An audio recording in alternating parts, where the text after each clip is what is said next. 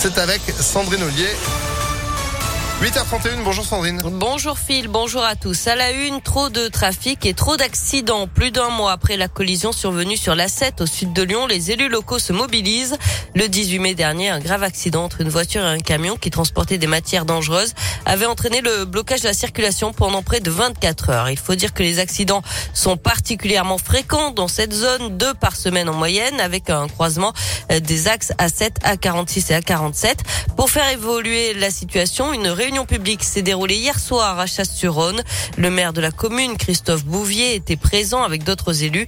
Ils en ont profité pour rappeler leur opposition à l'élargissement de la 46, un projet toujours à l'étude aujourd'hui. L'accident du 18 mai montre bien qu'il faut arrêter de tout empiler dans ce secteur-là parce que ça passe déjà plus. Rajouter encore plus de trafic euh, dans cette partie-là, pour nous, c'est non. On a des propositions concrètes à faire sauf qu'on arrive à avoir personne euh, de l'État euh, pour pouvoir les mettre sur la table, ces propositions. On aimerait bien que le transport en commun s'intensifie dans ce secteur-là. On a des propositions qui sont encore plus euh, faciles, à mon avis, à mettre en place. C'est l'abaissement de la vitesse sur cette partie-là de l'autoroute. Si à la fin du mois de septembre, on n'a pas eu de rendez-vous avec l'État, là, on va se mettre d'accord pour une action de mobilisation sur le terrain, à discuter avec la population sur la forme que ça pourra prendre. Et environ 200 personnes étaient attendues à la réunion publique d'hier soir. L'actualité, c'est aussi cette nouvelle plainte pour tentative de viol qui vise Damien Abad. Elle émane d'une élue centriste qui avait témoigné anonymement dans Mediapart. Le ministre des Solidarités a décidé de riposter et va lui aussi porter plainte pour dénonciation calomnieuse. Un squat évacué ce matin à Saint-Genis-Laval. Une soixantaine de personnes vivraient dans cette usine désaffectée située dans une zone industrielle rue de la Mouche.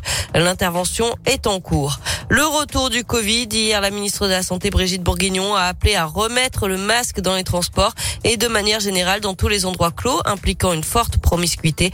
Elle évoque un geste citoyen, mais pas d'obligation dans l'immédiat alors que l'épidémie repart. On frôle les 80 000 cas quotidiens ces derniers jours. Entre le 13 et le 19 juin, le taux d'incidence a progressé de 29% et se situait aux alentours des 500 cas pour 100 000 habitants. Une grève aujourd'hui dans les radios et télépubliques en cause de la suppression annoncée de la redevance audiovisuelle prévue pour cet automne. Le gouvernement a promis que les 3 milliards d'euros de manque à gagner seront compensés. Du sport et du cyclisme, pas de Tour de France pour Julien Alaphilippe. L'Auvergnat, double champion du monde, n'est pas assez remis de sa grave chute sur euh, Liège-Bastogne-Liège. En tennis, ça passe pour Caroline Garcia à Wimbledon. La Lyonnaise a battu la Britannique Miyazaki en 3-7 hier au premier tour. Enfin, le coup d'envoi aujourd'hui du printemps de Pérouge. Le festival fête ses 25 ans avec notamment Deep Purple ce soir, Sting demain et puis Francis Cabrel. Ce sera samedi. Ça se passe jusqu'à dimanche au château de Chazé au Polo Club de la Plaine de l'Ain. Il reste quelques places pour les concerts. Ouais, profitez-en avant que ce ne soit complet. Vous avez eu la chance en tout cas de gagner vos invitations sur Impact FM pour aller voir entre autres Francis Cabrel. Bon concert d'avance. Merci beaucoup Sandrine. 8h34, vous êtes de retour à 9h. À tout à l'heure. Allez, l'info continue sur impactfm.fr.